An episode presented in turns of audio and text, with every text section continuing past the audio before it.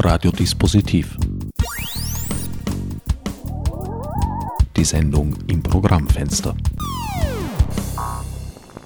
Willkommen zur zwölften Ausgabe der strengen Reihe Ad Acta Kunst, Recht und Internet. Diesmal kommt, erstmals und längst überfällig, die juristische Sicht ins Spiel. Schließlich sind rechtliche Fragen in allen Belangen von zentraler Bedeutung, spielen bei Dramaturgie, Ausstattung und Inszenierung eine Rolle, geben Teile des Textes vor und bilden gewissermaßen auch noch den Bühnenboden.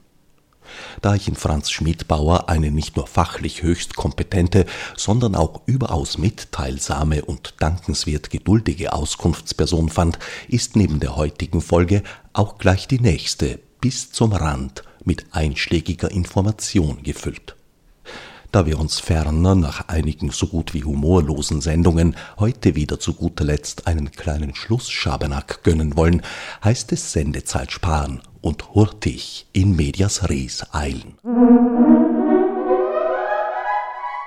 Herr Dr. Schmidbauer, Sie sind Richter am Landesgericht Salzburg. Sie haben Fachliteratur publiziert zu den Themen Recht und Internet, grob gesagt. Wie nehmen Sie die aktuelle Debatte wahr? Naja, das Ganze ist eine, eine längst überfällige Diskussion. Die Problematik, die echte Problematik in einer breiteren Basis hat begonnen Ende der 90er Jahre so wie die erste große Tauschbörse Napster publik und bekannt geworden ist und innerhalb kürzester Zeit sehr große Verbreitung gefunden hat. Da war an sich dieses Thema schon eigentlich in der Luft liegend, nur hat sich zunächst eigentlich niemand gerührt. Es war eine Selbstverständlichkeit, es ist von allen begeistert aufgenommen worden und zunächst hat niemand thematisiert, dass das eigentlich rechtlich ein Problem sein könnte. Und erst eigentlich mit entsprechendem Time-Lag äh, ist die Urheberrechtsindustrie dann äh, drauf gekommen, dass das keine Eintagsfliege ist, sondern dass das eine ernstzunehmende Gefahr ist und dass man da etwas dagegen tun könnte und müsste. Das hat sich dann weiterentwickelt. Aus einer Tauschbörse sind ja so nach dem Prinzip der, der Hydra, das heißt Kopf ab und äh, fünf neue entstehen, äh, weitergegangen. Es, es, hat eine Vielzahl von Tauschbörsen in der Folge gegeben, die diesen Gedanken teilweise mit anderen technischen Mitteln weitergetragen haben und, und damit auch die Probleme, die sich Napster dann eingehandelt hat, zunächst äh, umschifft haben. Und es hat eigentlich zehn Jahre gedauert, bis, bis wirklich dann dagegen vorgegangen worden ist und, und man versucht hat, dann mit mit entsprechenden äh, Kampagnen in den Medien ein Bewusstsein zu schaffen, dass das rechtlich vielleicht nicht in Ordnung ist und auch dann entsprechend mit rechtlichen Mitteln gegen die Nutzer dieser Börsen vorzugehen. Allerdings hat man auch schon sehr früh angefangen, die vorhandenen Lehrmedienabgaben auch auf Computer auszuweiten. Das ist eine, eine Situation, die eigentlich der 20 Jahre vorher ungefähr entspricht, wie die Tonbanddiskussion losgegangen ist, insbesondere dann, wie die Tonbandkassetten populär geworden sind. Da hat es ja diese Diskussion schon einmal gegeben. Auch damals ist schon der, der Untergang der, der Urheberindustrie, also des Abendlandes sozusagen propagiert worden von der Musikindustrie und dass das jetzt alles sozusagen nichts mehr wert ist, weil, weil alles äh, gratis und wahllos kopiert werden kann und, und die Urheber und die Künstler nichts mehr verdienen. Damals ist dann als Reaktion darauf diese äh, sogenannte Leerkassettenabgabe geschaffen worden, als, als gewisses Äquivalent für die Künstler, aber eben nicht nur für die Künstler, sondern auch für die ganze Industrie, die dahinter steht. Und manchmal könnte man sagen, primär für die Industrie und sekundär vielleicht, wenn noch ein bisschen was übrig bleibt, für die Künstler. Aber letztendlich ist genau diese Diskussion äh, mit, mit, mit dem Kopieren und mit dem, dass dafür etwas bezahlt werden muss, hat sich eben dann mit den digitalen Kopien im Internet wiederholt. Nur hat das Ganze dann eine noch ganz andere Dimension erreicht, weil die digitale Kopie halt noch viel leichter und viel schneller und vor allem mit einer größeren Breitenwirkung geschaffen werden kann, weil durch das Internet diese, diese Verteilung äh, über die ganze Welt innerhalb ja, Sekundenbruchteilen funktioniert und das doch bei den Tonbändern etwas schwieriger ist. Ich erinnere mich an meine Schulzeit, wo ich oft äh, nächtelang am Tonband gesessen bin und irgendwelche Bänder von, von Schulkameraden kopiert habe oder mir Schallplatten ausgeliehen habe und aufgenommen habe oder am, am Radio bei irgendwelchen Sendungen äh, gesessen bin und darauf gewartet habe, dass mein Lieblingssong kommt. Und dann hat regelmäßig der Sprecher reingequatscht und die größte Erfindung der damaligen Zeit war eigentlich das, das Dubbing, wo man dann den, den Song ausblenden konnte und verhindern konnte, dass zum Schluss noch irgendjemand blöd reinredet. Diese Diskussion, also von damals, die, die ist eben dann auch jetzt in Mitte der 2000er, 2004, 2005 wieder, wieder äh, massiv losgegangen.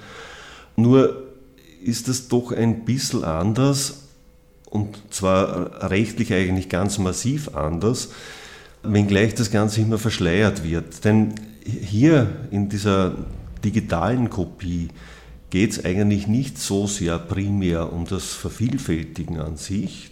Das wäre gleich wie beim Aufnehmen, wie gesagt, mit diesem Geschwindigkeitsvorteil und natürlich auch mit dem Qualitätsvorteil. Aber es geht in, in, sekundär um die Verteilung und die Verteilung ist natürlich ganz anders als, als beim damaligen Verteilen äh, von selbst kopierten Tonbändern, sondern hier habe ich eine massenweise Verteilung, geradezu millionenfache Verteilung.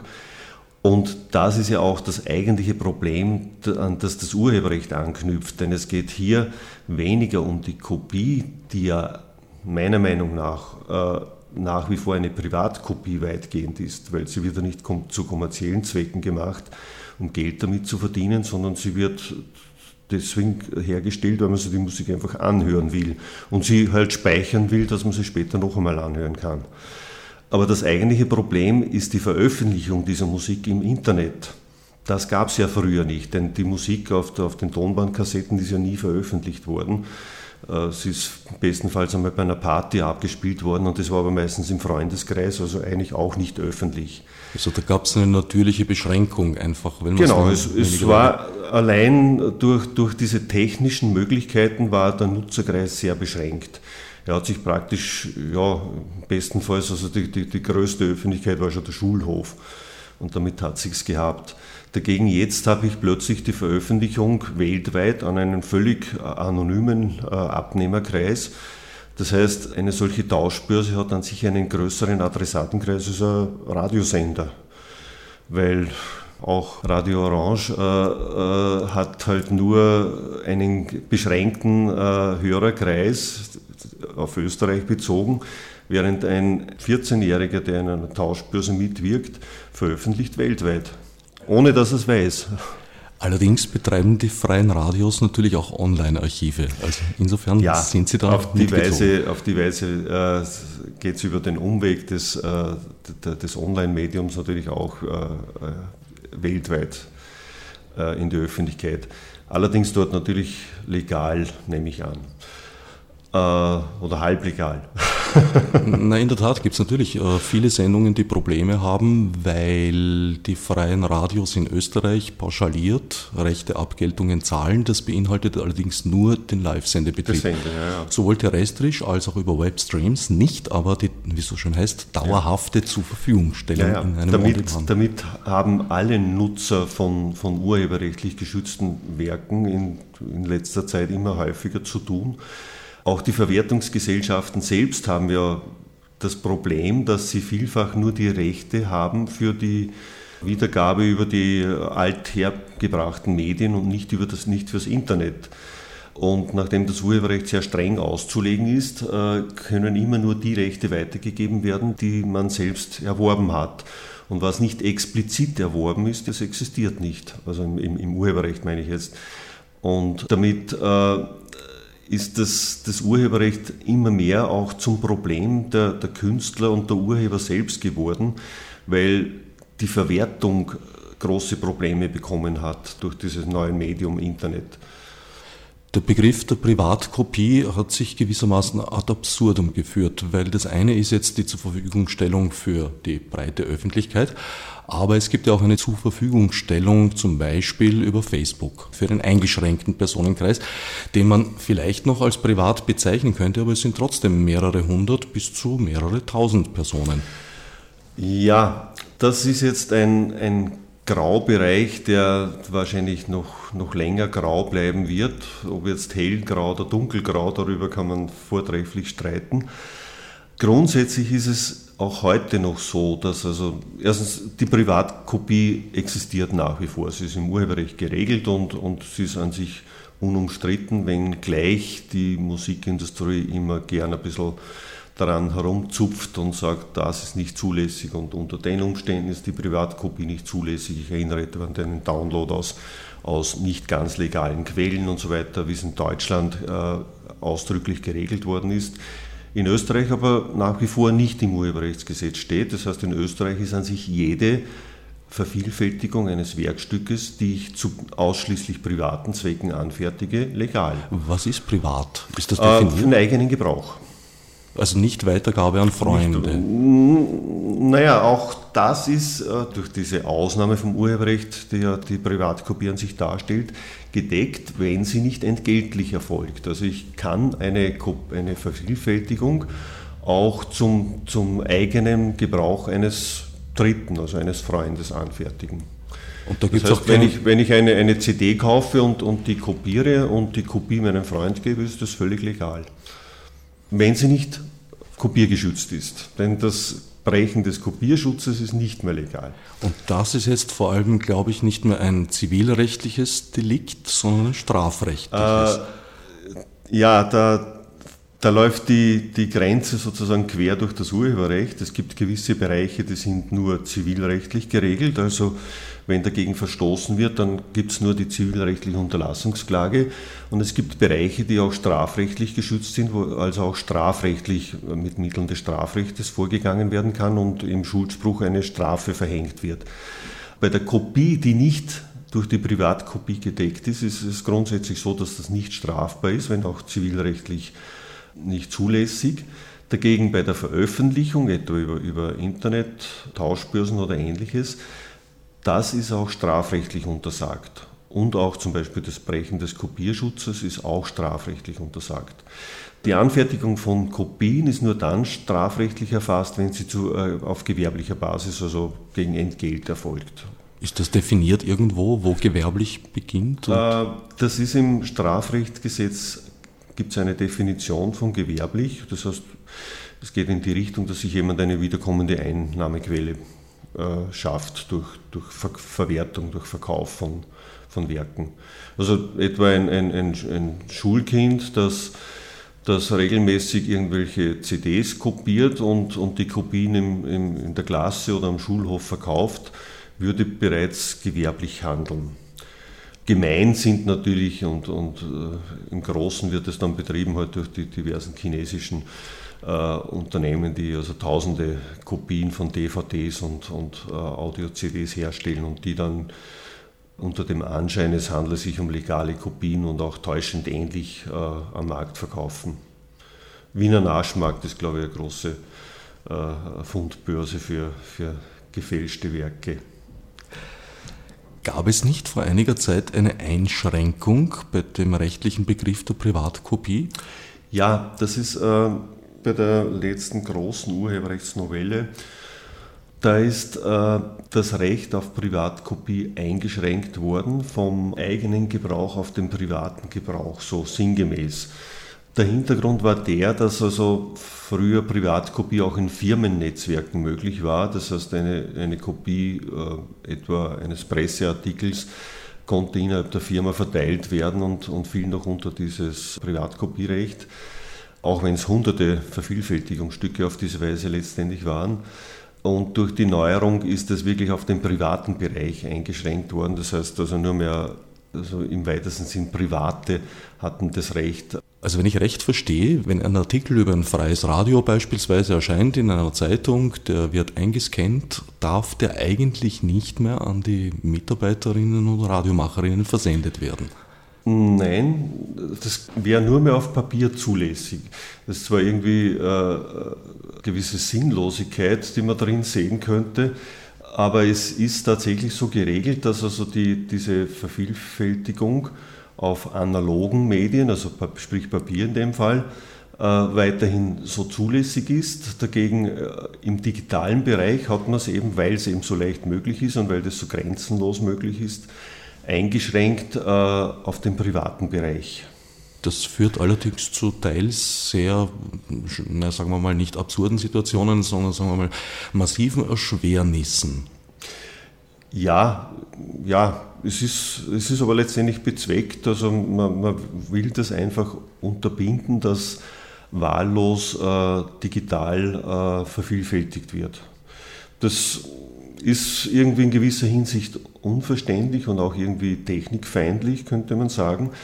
Aber das ist ein, ein Problem, das also genau diese, diese Diskussion der letzten zehn Jahre trägt, dass nämlich eine strenge Auslegung des Urheberrechts eigentlich technischen Fortschritt auf diesem Gebiet verhindert.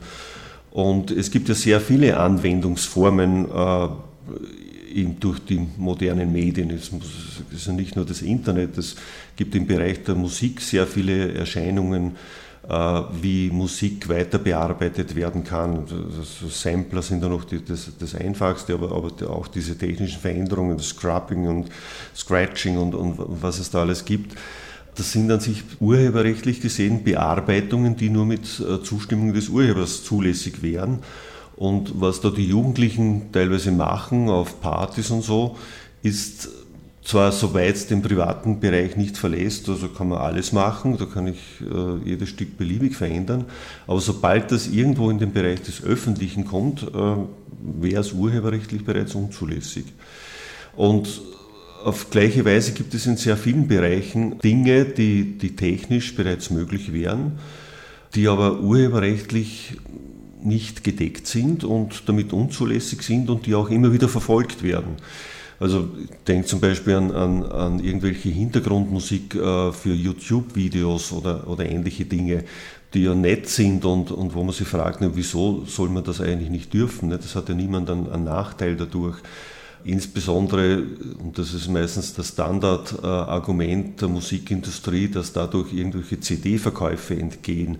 Das ist ja geradezu absurd, weil in Wirklichkeit ist ja Hintergrundmusik zu irgendeinem privaten Video eine Werbung für diese Musik und niemand wird sich deswegen die CD nicht kaufen, sondern es ist genau umgekehrt. Leute, denen die Musik gefällt, werden dann sich äh, umschauen, und, um, um diese CD zu bekommen. Das heißt, in Wirklichkeit ist das alles unbezahlte Werbung für, für die Hersteller dieser Werke und man sollte das auch entsprechend nutzen und entsprechend sehen und nicht gegen diese Leute vorgehen. Was anderes ist es natürlich, wenn, wenn jemand äh, den nackten Song sozusagen kopiert und, und selbst auf YouTube stellt oder ein, ein, ein Musikvideo kopiert und, und auf also wenn da überhaupt keine eigene Leistung dabei ist, dann, dann ist das natürlich ein, ein, ein Eingriff in das Recht des Urhebers, der meiner Meinung nach auf der Basis des derzeitigen Rechts äh, zu Recht verfolgt wird. Und wenn, wenn der Urheber selbst auch dieses Video verwertet, dann ist es natürlich ein, ein, auch ein, eine finanzielle Einbuße, die damit verbunden ist, wenn man das, das Video bei, in der, bei der Konkurrenz sozusagen gratis bekommt, weil, weil es dort unzulässigerweise veröffentlicht wird. Aber in, in sehr, sehr vielen Fällen geht es also eigentlich nur darum, dass halt Musik verwendet wird für andere Dinge, man könnte sagen, Bearbeitungen im weitesten Sinne, also äh, Bearbeitungen im Sinne des Urheberrechts, die in Wirklichkeit keine Einbuße für die, für die Urheber mit sich bringen und, und die man einfach zulassen müsste. Und das ist an sich ja auch eine meiner Vorstellungen, dass man als Konsequenz dieser Entwicklung der neuen Medien das Urheberrecht nicht weiter verschärfen sollte und, und noch mehr verfolgen und noch mehr überwachen und, und bis hin zur Netzsperre und ähnlichen Absurditäten, sondern dass man im Gegenteil das Urheberrecht anpassen und die Nutzung sinnvoll gestalten soll, dass, dass einfach weite Bereiche zulässig sein sollen und zwar explizit für zulässig erklärt werden sollen, dass sich die Leute auch auskennen und dass man weiß, woran man ist. Denn das größte Problem in dem Bereich ist ja auch die Rechtsunsicherheit, denn es weiß ja niemand mehr, was ist jetzt zulässig und was nicht.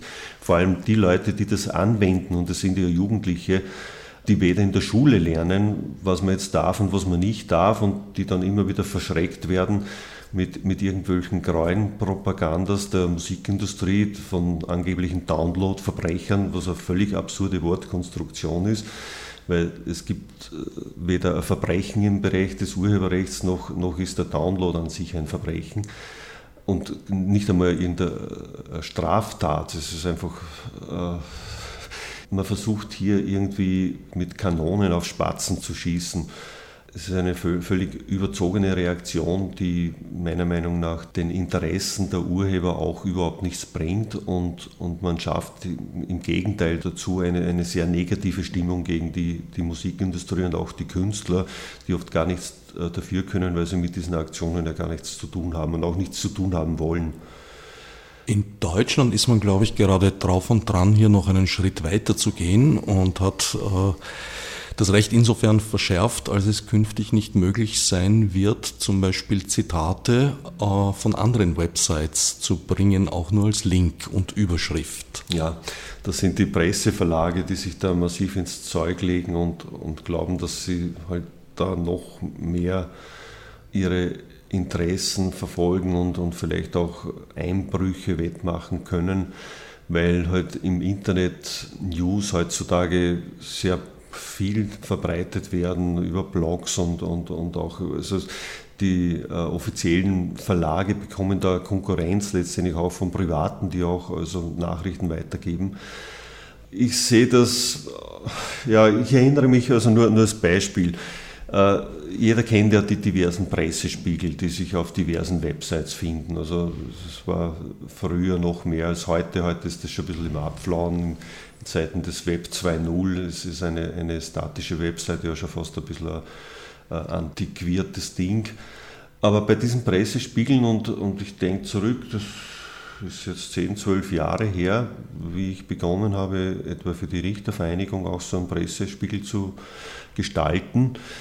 Da hat es noch wenig Online-Medien von den Zeitungen auch gegeben und, und man musste dann sozusagen Papiermedien zitieren im Pressespiegel und da habe ich in der Anfangszeit tatsächlich bei den Zeitungen angefragt, ob ich das darf oder auch ob ich einen Link legen darf, dann später auf, auf irgendein Online-Produkt.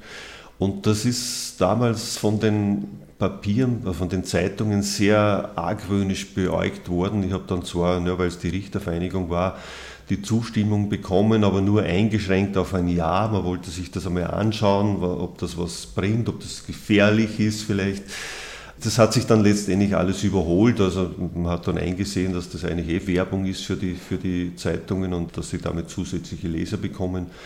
Also es hat sich irgendwie diese Angst nicht, nicht bewahrheitet. Aber es ist natürlich so, dass heutzutage durch verschiedene neue technische Dinge diese Weiterverbreitung noch weitergeht und teilweise also eben nicht mehr nur der Titel und der Untertitel weitergegeben wird, sondern auch, auch äh, größere Textblöcke.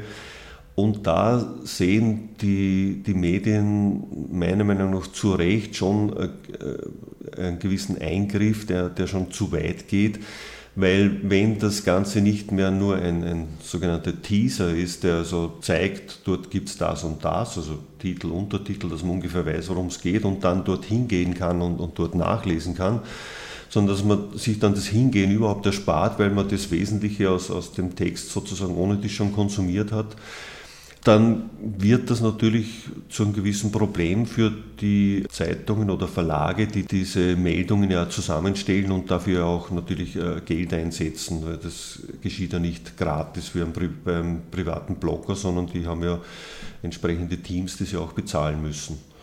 Dargestellt wurde und wird es aber teils in den Medien so, als dürfte ich künftig zum Beispiel eben in einem Blog nicht mal mehr die Überschrift eines Artikels mit Link zitieren, was in die seltsame Situation brächte, also wenn ich zum Beispiel über einen Artikel, der ein Bild erschienen ist, in meinem Blog äh, kritisch berichten möchte, müsste ich vorher Springers Erben um Erlaubnis fragen, die sie vermutlich nicht verteilen würden. Ja, also ich habe das auch gelesen, dass, dass, das intendiert ist. Ich kann mir nicht vorstellen, dass das in Deutschland so in, ins Gesetz äh, einfließen wird, denn das wäre eine ganz radikale Einschränkung des Zitatrechtes, das ja ähnlich ist in, in Österreich und in Deutschland. Und das hat sich einfach bewährt und ja, man kann versuchen, kann man alles, nicht? Und, und man liest auch immer wieder von, gerade in Amerika, von irgendwelchen äh, wahnsinnigen Klagen, die eingebracht werden gegen irgendwelche harmlosen Dinge. Nur man darf halt nicht die Klage mit dem Urteil verwechseln und man darf irgendwelche Wünsche an den Gesetzgeber nicht mit dem Gesetz verwechseln. Da steht doch noch etwas dazwischen. Sie haben vorher den Begriff der Rechtsunsicherheit gebraucht. Also so etwas ist zum Beispiel wenn ich mich erinnere, es gab mal ein Urteil, da ging es um ein Musikfestival, für das einer der vielen öffentlich-rechtlichen Sender in Österreich die Exklusivrechte hatte. Und ein anderes Radio hat dort ein Interview gemacht mit einem Künstler und im Hintergrund war halt leider die Musik vom Festival zu hören. Allerdings war das ganz klar ein, ein, ein Wortbeitrag. Es ja. ging ums Interview. Ja. Dennoch hat der öffentlich-rechtliche Sender, der geklagt hat, Recht bekommen. Ja, das ist so eine, eine Sache, da gibt es unzählige Beispiele dafür, etwa auch aus dem Bildnisbereich, dass also ein, ein, Bericht über ein Museum gebracht wird und im Hintergrund äh, des Interviewten irgendein Gemälde zu sehen ist. Oder äh, ein anderes Beispiel, das auch zu einer Entscheidung des obersten Gerichtshofes geführt hat, dass die AKM, die ja immer so ein bisschen äh, Feldforschung, könnte man sagen, macht, das heißt, die suchen anonym durch irgendwelche Spione Gasthäuser, Geschäfte und so weiter auf und schauen, ob dort äh, das Radio eingeschaltet ist und, und Musik öffentlich aufgeführt, wie es heißt, wird. Äh, und das hat äh, unter anderem zu der skurrilen Situation geführt, dass der in einem Gasthaus, in, im Gastzimmer gesessen ist und dann ist die Tür zur Küche aufgegangen und der Kellner ist herausgekommen, um was zu servieren. Und in diesen ein, zwei Sekunden sind aus der Küche äh, Töne eines Radios geklungen und es hat ausgereicht, dass das Lied, das da gespielt wurde, identifiziert werden konnte. Und das reichte bereits aus, eine öffentliche Wiedergabe anzunehmen und auch der Wirt ist verurteilt worden. Das sind meiner Meinung nach absurde Fälle, die an sich nicht wirklich an sich im, im, im, Urheberrechtsgesetz so geregelt sind. Das Urheberrecht gibt nur allgemein vor, dass, dass äh, öffentliche Aufführungen unzulässig sind.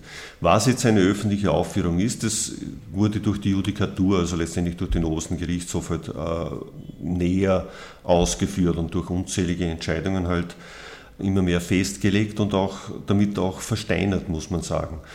Und die Auslegung des Urheberrechts war immer schon eine sehr strenge das heißt, man hat gesagt, Urheberrecht das betrifft Experten. Experten müssen wissen, was sie tun. Und deswegen darf man die ruhig äh, scharf anfassen und, und, und sozusagen ein, ein kleiner Fehltritt ist schon ein riesiges Verschulden und, und führt zur vollen Haftung. Abgesehen davon, dass, dass das damals schon keinen Sinn gemacht hat, soll, solche Urheberrechtsübertretungen, die zwar nach dem reinem Papier tatsächlich gegeben waren, denn es ist ja nicht nur die öffentliche Wiedergabe eines Gesamtwerkes unzulässig, sondern es ist auch äh, unzulässig, einzelne Teile des Werkes wiederzugeben.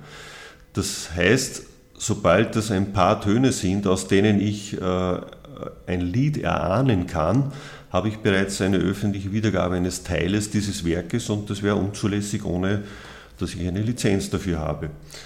Das ist beim Gasthaus so, das ist in dem Beispiel mit dem Fernsehbeitrag so. Das ist aber eigentlich auch so, und dieser Fall ist in der Schweiz also ernsthaft diskutiert worden, dass man eigentlich ein Lied auf der Straße nicht mehr pfeifen dürfte. Weil auch das ist bereits nach dieser Judikatur ein Urheberrechtseingriff. Das heißt, wenn ich summend durch die Straße gehe und den letzten Song von irgendeinem Star wiedergebe, könnte bereits ein, ein Agent der, des AKM mir auf die Schulter klopfen und sagen, Name, Adresse, Sie werden geklagt. Da fiel mir wieder eine, eine Unterscheidung zwischen europäischem und, und afrikanischem Gedanken. Wäre das Urheberrecht äh, afrikanischen Ursprungs, dürfte man wahrscheinlich summen und pfeifen, was man will. Aber gefährlich würde es in dem Moment, wo man mit den Fingern schnippt und einen Rhythmus gibt. Das kann sein, ja. Aber gerade was diese Unterscheidungen betrifft, äh, es wird immer wieder Amerika so hingestellt als Staat mit völlig überzogenem Rechtsbewusstsein und völlig wahnsinnigen Klagen, wo jemand, der von einem äh, heißen Kaffee verbrüht wird, dann auf Millionen Schadenersatz klagt und ähnliche Dinge. Das gibt es dort tatsächlich, also es ist ein bisschen ein anderes Rechtssystem als unseres. Aber gerade im Urheberrecht äh, hat das amerikanische Recht auch durchaus Seiten, wo sich unser Gesetzgeber etwas abschauen könnte. Die haben nämlich das sogenannte Prinzip des Fair Use. Das heißt, soweit sich die, die Verwendung eines Werkes im, im, im Rahmen dieses Fair Use, also man könnte sagen Gebrauch nach Treu und Glauben in, in unserem Sinn, bewegt, ist es nicht unzulässig. Erst wenn dieser, diese Grenze des Fair Use überschritten wird, das heißt, dass die Verwendung ist nicht mehr fair, sondern der macht zum Beispiel eigenes Geld damit, dann wird es unzulässig, aber, aber solange dieser Bereich nicht verlassen wird, ist die Verwendung von Werken zulässig. Und das wäre meiner Meinung nach ein Grundgedanke, den man auch mit dem österreichischen Urheberrecht ein bisschen verbinden könnte, gerade im, im Zusammenhang mit den neuen Medien. Das heißt, man, man müsste mehr unterscheiden, könnte auch sagen, zwischen Streu und Weizen.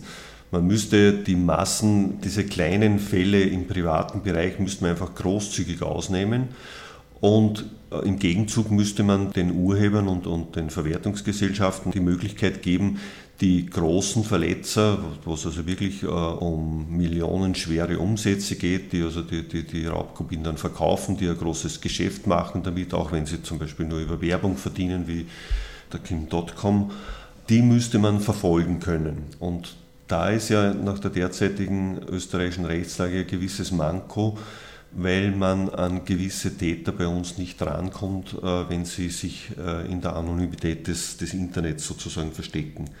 Weil bei der Auskunftspflicht scheitert momentan ein bisschen die Verfolgung der Urheberrechtsverletzer überhaupt in Österreich. Das hat sich durch äh, verschiedene Gesetzesänderungen so, so ein bisschen verschoben. Es hat zunächst eine, eine Verfolgungswelle gegeben, so Mitte ja, so 2004, 2005, 2006 da war in der Gerichtsbarkeit zunächst eine gewisse Unsicherheit, müssen die Daten einer IP-Adresse, um die es ja immer geht bei den, bei den Tauschbörsen, herausgegeben werden an die Verwertungsgesellschaften oder muss sie nicht herausgegeben werden. Diese Unsicherheit wurde dann durch eine OGH-Entscheidung beseitigt und, und die Rechtslage war dann einige Zeit so, dass die Daten herausgegeben werden mussten. Das hat auch zu, zu sehr vielen Strafverfahren geführt.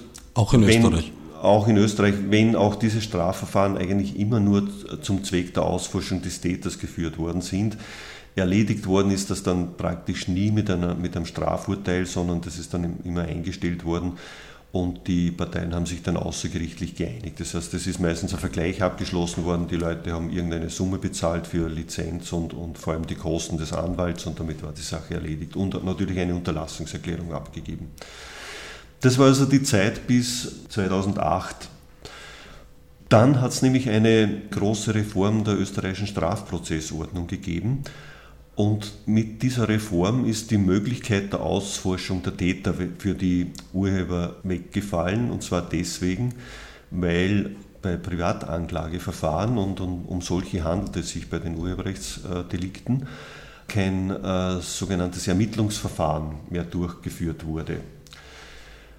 Das heißt, früher war es so, die Verwertungsgesellschaft hat einen Strafantrag eingebracht und vom Gericht ist dann ausgeforscht worden äh, im Vorverfahren zunächst einmal der Täter. Also die Strafanzeige war zunächst gegen Unbekannt, gegen denjenigen, der am so und so vielten von, in der Uhrzeit von bis die und die Lieder im Internet angeboten hat. Es ging immer nur um die Anbieter, nie um die Downloader. Und diese Daten sind dann vom Gericht beim Provider angefordert worden. Und der musste sie nach dieser, dieser Entscheidung des OGH, die 2005 vergangen ist, herausgeben. Jetzt hat es plötzlich dieses Vorverfahren für die Privatanklagedelikte nicht mehr gegeben. Und damit äh, hat sich zwar sonst an der, an, an sich, an der Strafbarkeit dieses Uploads nichts geändert, aber die Musikindustrie hatte keine Möglichkeit mehr, die Täter herauszufinden. Und ich kann ja in einer Hauptverhandlung kein Verfahren gegen Unbekannt führen, sondern ich brauche eine real existierende Person. Und die konnte man nicht ausforschen. Also man, die hatten zwar dann die IP-Adressen weiter, aber, aber keine Namen. Und das ist an sich bis heute so geblieben. Es hat zwischendurch einen Versuch gegeben, zivilrechtlich äh, zu die, an diese Daten zu gelangen. Das ist 2007 beim Obersten Gerichtshof gescheitert, nachdem da auch zwischendurch ein Vorabentscheidungsverfahren beim EuGH war. Das ist deswegen gescheitert, weil der oberste Gerichtshof gesagt hat, diese Daten dürfen gar nicht gespeichert werden, weil damals keine Regelung bestanden hat und Daten, die nicht gespeichert sein dürfen, auch wenn sie tatsächlich vorhanden sind, müssen nicht herausgegeben werden. Und dann kam die Vorratsdatenspeicherung. Damit hat sich die Rechtslage wieder geändert, weil jetzt plötzlich diese Daten gespeichert werden müssen. Das heißt, sie sind an sich vorhanden und sie dürfen vorhanden sein, sie müssen sogar vorhanden sein. Also könnte man sagen, nach dieser Entscheidung aus dem Jahr 2007 müssten sie jetzt auch herausgegeben werden. Aber da hat der Gesetzgeber mit der Vorratsdatenspeicherung im äh, Telekommunikationsgesetz einen Riegel vorgeschoben, weil dort die Verwendung dieser Daten sehr stark beschränkt wurde. Das geht letztendlich auf, muss man sagen, auf das Verdienst des Ludwig-Boltzmann-Institutes zurück, das der maßgebliche Hintergrundarbeit geleistet hat für die Schaffung dieser TKG-Novelle, also die Umsetzung der Vorratsdatenspeicherung in Österreich. Es war immer allen bewusst, dass die Umsetzung der Vorratsdatenspeicherung in gewisser Hinsicht eine Quadratur des Kreises darstellt, weil eigentlich hier etwas rechtlich eingeführt wird, was es nicht geben dürfte. Denn diese Speicherung nicht anlassbezogener Daten für die Zukunft, für den Fall, dass man es einfach irgendwann einmal brauchen kann, widerspricht bis heute der Judikatur des Europäischen Gerichtshofs für Menschenrechte. Und das hat man auch immer gewusst und weiß es auch heute noch. Aber die Europäische Union hat diese Richtlinie trotzdem erlassen und man hat halt gesagt, und das war damals ein gewisser Notstand, es wurden da verschiedene Ereignisse ausgenutzt, nämlich der Bombenanschlag in Madrid und in London und, und damals hat man argumentiert, das ist unbedingt notwendig, weil sonst versinkt Europa im terroristischen Chaos. Und deswegen ist dann diese Vorratsdatenspeicherung den europäischen Staaten vorgeschrieben worden, musste umgesetzt werden mit einer relativ langen Vorlaufzeit, aber immerhin. Österreich hat diese Frist ohne dies überzogen, ist dann auch geklagt worden, ist verurteilt worden, aber bevor es dann zur Zahlung gekommen ist, äh, haben sie es dann doch umgesetzt. Und bei dieser Umsetzung war eben das Ludwig-Boltzmann-Institut mit tätig, um eine möglichst grundrechtskonforme Umsetzung zu erreichen. Und einer der Punkte dahinter war eben, und das war auch der Grundgedanke an sich der EU bei der Schaffung dieser Richtlinie, dass das ja nur zur Verfolgung terroristischer Straftaten sein soll. Also das war ja der Anlass der, der ganzen Richtlinie, sonst wäre das ja nie geschaffen worden. Also hat man gesagt, naja, wenn man da schon einen Grundrechtseingriff hat, bei Grundrechten muss man immer abwägen, was wiegt mehr, in dem Fall geht es auch irgendwie um die Sicherheit der Bevölkerung. Also wenn wir diese Daten schon speichern müssen, dann dürfen die aber nur wirklich verwendet werden bei ganz groben Vorfällen, also zumindest auf, auf Ebene von terroristischen Anschlägen. Nur wie es dann soweit war, hat es da alle möglichen Begehrlichkeiten gegeben und, und die Staatsanwaltschaften und die, die, Sicherheitsbehörden und das Innenministerium haben gesagt, na, aber wir brauchen diese Daten auch beim eBay-Betrug und da und dort und und bei äh, Verleumdungen im Internet. Also letztendlich bei jeder Art von Straftat bestand natürlich das Interesse, dass man an diese Vorratsdaten kommt. Muss sagen, auch deswegen, weil es diese Daten ja vorher auch gegeben hat. Zwar vielleicht nicht immer, weil sie ja nicht gespeichert werden mussten, aber de facto haben die großen Provider diese Daten immer schon gespeichert, sogar unterschiedlich lang. Und zwar mit der Begründung, dass sie sie zu Verrechnungszwecken brauchen, weil es ja die Möglichkeit besteht, dass der, der Nutzer eines solchen Kommunikationsdienstes Einspruch gegen eine Rechnung erhebt und dann müssen die nachweisen, dass er eben dieses Download-Volumen tatsächlich gehabt hat oder dass er bestimmte Gespräche geführt hat, die so teuer sind oder ähnliche Dinge. Das heißt, diese Daten waren an sich ohne dies vorhanden und deswegen hat diese Daten auch immer die Polizei schon nutzen können für bestimmte Straftaten und zwar eben nicht nur für terroristische Straftaten, sondern durchaus auch für ganz gewöhnliche kriminelle Handlungen. Das heißt, durch Einführung der Vorratsdatenspeicherung wurde der Zugriff eigentlich minimiert. Er wurde eigentlich strenger geregelt und in zweiter Hinsicht wurden die Daten besser geschützt.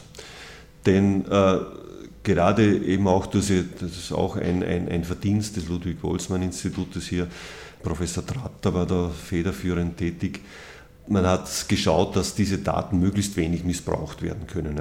Wobei uns natürlich allen bewusst ist, dass es einen hundertprozentigen Schutz von Daten nicht gibt. Also wirklich sicher sind nur Daten, die nicht existieren.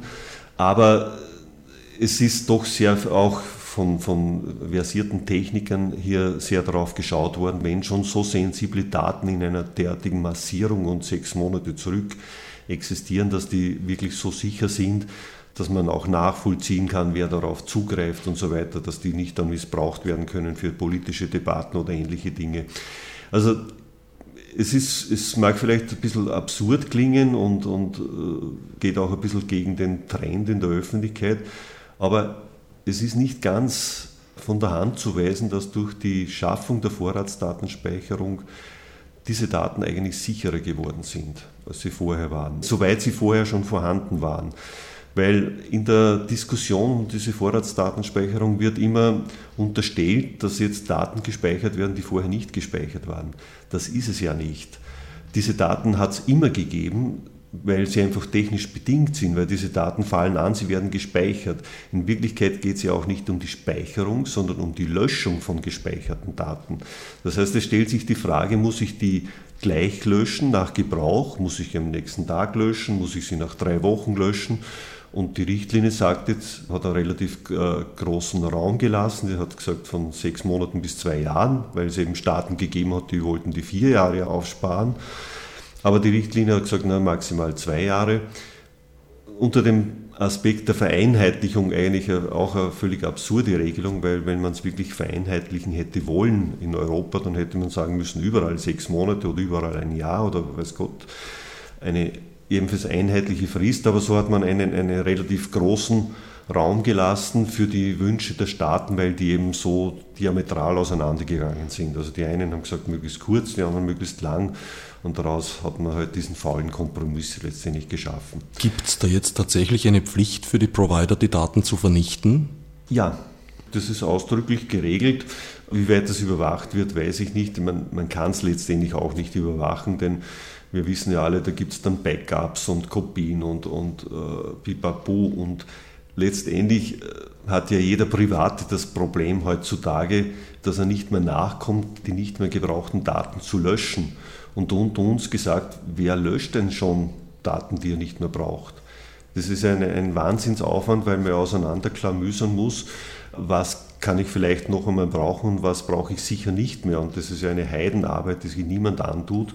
Das heißt, man lässt meistens die Daten einfach gespeichert, gibt sie auf irgendeinen Ordner Alt-PC, wenn man einen neuen PC bekommt und äh, entweder man braucht diese Daten eh nie mehr wieder, dann werden sie vielleicht irgendwann verloren gehen. Aber de facto ist es also viel leichter, alles gespeichert zu lassen heutzutage, solange sich die Speicherpreise alle paar Jahre äh, halbieren, als, als äh, irgendwelche Teile zu löschen. Gut, bei den Providern ist es ein bisschen anders, weil da geht es ja um Daten aus einem ganz bestimmten konkreten Bereich, die eigentlich Logdaten sind. Also das ließe sich schon klären.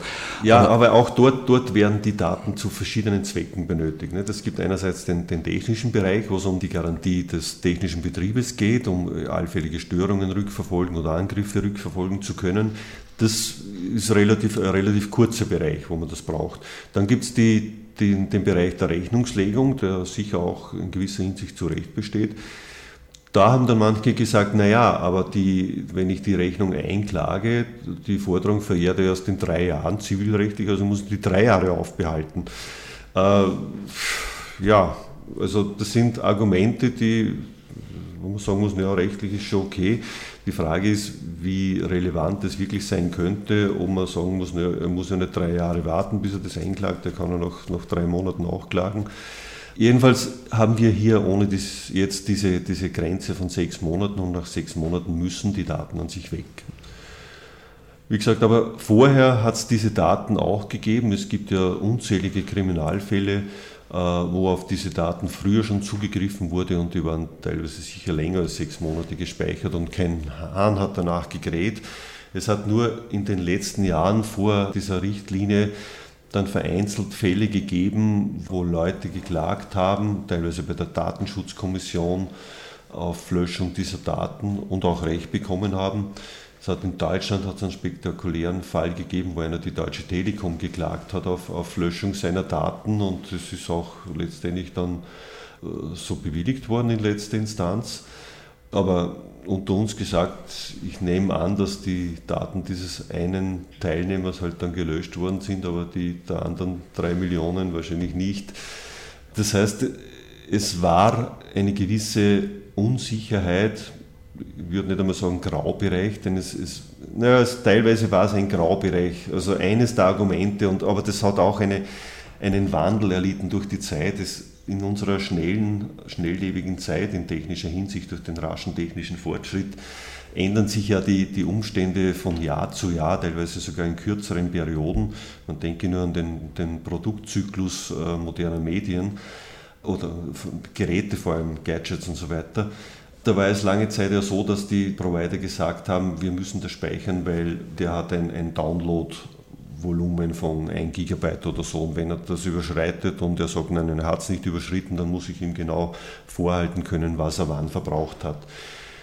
Mittlerweile, und das war aber dann relativ schnell so, hat die Flatrate Einzug gehalten und damit war dieses Argument vom Tisch und das hat letztendlich auch etwa die Datenschutzkommission so gesehen. Und dem Moment, wo ich eine Flatrate ha äh, habe, brauche ich zumindest die Daten, wann wer mit welcher IP-Adresse im Internet war, nicht mehr speichern. Andere Daten vielleicht schon, aber da komme ich eben dann in den Bereich, dann müsste der Provider wieder die Daten auseinander glauben, sozusagen bestimmte Daten löschen, die anderen gespeichert lassen. Und das ist eben dann schon wieder technischer Aufwand, der nach Möglichkeit vermieden wird. Es geht aber nicht nur jetzt um, um, um reine Verbindungsdaten im Sinn eines Uplink-Providings, sondern es geht auch durchaus um Web-Server-Log und auch vor allem Mail-Server-Logs, wenn ich nicht irre. Ja, ja, ja, es, es gibt hier verschiedene Bereiche, die von der Vorratsdatenspeicherung umfasst sind. Beim Internet, also im Bereich des WWW, geht es nicht um den inhaltlichen Verkehr. Das heißt, es geht nicht darum, im Sinne von, von einem äh, Serverlog, welche Seiten abgerufen worden sind. Das muss nicht gespeichert werden, darf auch eigentlich nicht gespeichert werden sondern es geht nur darum, von wann bis wann jemand online war und mit welcher IP-Adresse er online war. Also die Web-Server-Logs äh, eigentlich. Die Web-Server-Logs fallen nicht darunter. Ne? Als Techniker die, darf ich jetzt sagen, natürlich, sie müssen sogar gespeichert werden, weil sonst könnte man keine Zugriffsstatistiken auswerten, die man aber haben möchte und die viele Leute überdies und auch viele Firmen inzwischen über Google auswerten lassen. Die Web-Server-Logs sind ein eigenes Problem, aber das ist ein, ein datenschutzrechtliches Problem.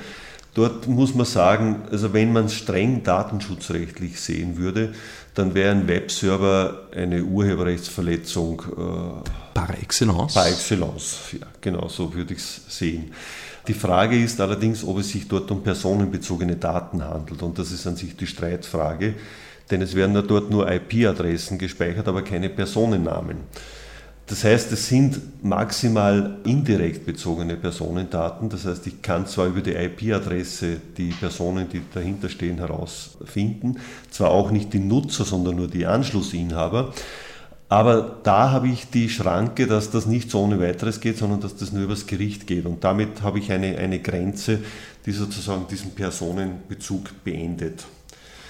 Unterliegt aber jetzt nicht eben streng genommen den, durch die Vorratsdatenspeicherungsregelung? Nein, also diese Daten unterliegen nicht der, der Vorratsdatenspeicherung. Also die Vorratsdatenspeicherung zielt ab auf IP-Adressen der, der, Leute, die im Internet unterwegs sind, auf Mail-Daten, wer also äh, welche Mails man sendet und beziehungsweise empfängt. Inklusive Subject oder nur Nein, Empfänger, Absender? Keine Inhalte, also nicht, nicht einmal das Subject nur die Verbindung, reinen Verbindungsdaten. Also es wird ein halbes Jahr nachvollziehbar bleiben, wenn ich Ihnen heute Abend ein Mail schicke. Ja, das ist das Problem bei dieser Art von Inhaltsdaten, dass man aus den Adressaten gewisse Rückschlüsse ziehen kann, worum es gegangen ist. Denken Sie beispielsweise an den Fall, es, es schreibt jemand ein Mail an die anonymen Alkoholiker oder an die AIDS-Hilfe oder, oder ähnliche Dinge. Nicht? Da kann dann unterstellt werden, dass bestimmte auch äh, sehr sensible Daten dahinter stehen oder, oder damit vielleicht zumindest anzunehmen ist, dass, dass in der Hinsicht der Kontakt besteht. Also die Verbindungsdaten sind sehr häufig nicht so, so harmlos, wie sie aussehen. Vor allem dann, wenn man, wenn man sie über einen längeren Zeitraum äh, zur Verfügung hat, wenn man also sieht, mit wem verkehrt wer regelmäßig.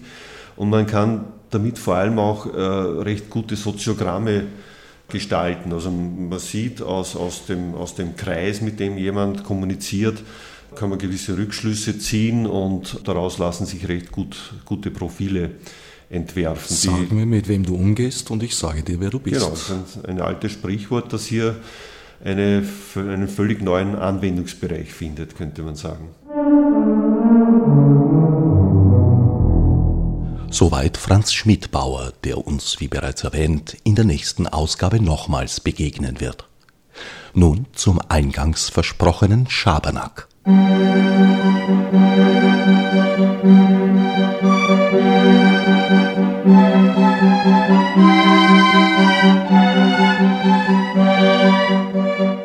Wir befinden uns wieder einmal auf einer kleinen Reise in die Vergangenheit. Zu hören ist die Ouvertüre des Singspiels Bastien und Bastien, das dem Vernehmen nach vom erst zwölfjährigen Wolfgang Amadeus Mozart im Auftrag des legendenumwobenen Arztes Franz Anton Messmer um 1767 komponiert worden sein soll. Auf heutiger Rechtsgrundlage hätte Leopold Mozart Vater, Lehrer und nicht zuletzt ebenso gewissenhafter wie geschickter Manager seines minderjährigen Sohnes das Werk zweifellos bei der zuständigen Verwertungsgesellschaft angemeldet und damit Größeres verhindert.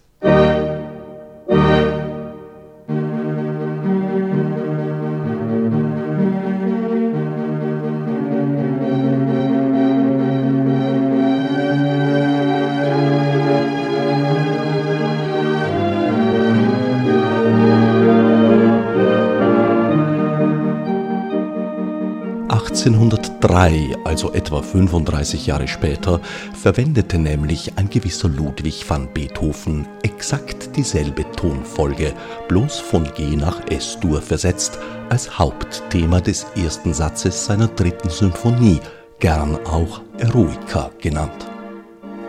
Unwahrscheinlich, dass Beethoven Mozarts jugendliche Fingerübung kannte, die noch weit entfernt von jeder Meisterschaft unverzüglich in verdiente Vergessenheit geriet. Schon die Uraufführung ist umstritten. Die früheste belegbare Aufführung fand erst 1890 statt. Bis zu diesem Zeitpunkt dürfte das Werk selig im Archiv geschlummert haben. Beethoven hatte das, nebstbei für sich genommen, nicht unbedingt originelle Thema, die ersten acht Töne sind dem Dreiklang der Tonart entnommen, zweifellos aus eigenem entwickelt. Die Übereinstimmung von Rhythmus und Tonfolge stellt eine der zahllosen, voneinander unabhängig zustande gekommenen Parallelerfindungen dar, über deren Zufälligkeit sich trefflich streiten ließe, unsere Geistesgeschichte aber wie ein dickes rotes Garn durchzieht. Nach heutiger Rechtslage hätte Beethoven ohne Frage eine Klage nach dem Urheberrecht am Hals. Schwer vorstellbar, dass er im Rahmen eines Vergleiches Hauptthema mit freundlicher Genehmigung der W.A. Mozart Gesellschaft über seine Symphonie geschrieben hätte, wenngleich er dort schon in anderen Zusammenhang heftig herumgekritzelt hatte. Die Welt wäre wohl um ein Meisterwerk ärmer jedenfalls in der bekannten Form. Zugunsten eines mediokren Musikstückes, das von historischem Interesse sein mag, aber die Aufführung nicht lohnt. Ironischerweise spielt der Name Mozart in der Entwicklung der Lizenzrechte eine große Rolle. Zunächst hatte seine Witwe Constanze, nach dem Tod ihres Gatten in finanzielle Notlage geraten, sein unfertig hinterlassenes Requiem wenigstens dreimal verkauft an Graf Walseck, den Auftraggeber, sowie an zwei Musikverlage. In den Folgejahren begann sie gemeinsam mit ihrem zweiten Mann Georg Nikolaus Nissen Mozarts Musik mit bis dahin ungekannter Professionalität zu vermarkten und erfolgreich im Spielbetrieb zu halten. Bis zu diesem Zeitpunkt verschwanden die Werke eines Komponisten mit seinem Tod üblicherweise auch aus den Konzertsälen, weil man vorrangig zeitgenössisches, nämlich sich selbst zu spielen pflegte. Auch die zu Gehör gebrachten Aufnahmen stellen eine kleine Reise in die Vergangenheit dar.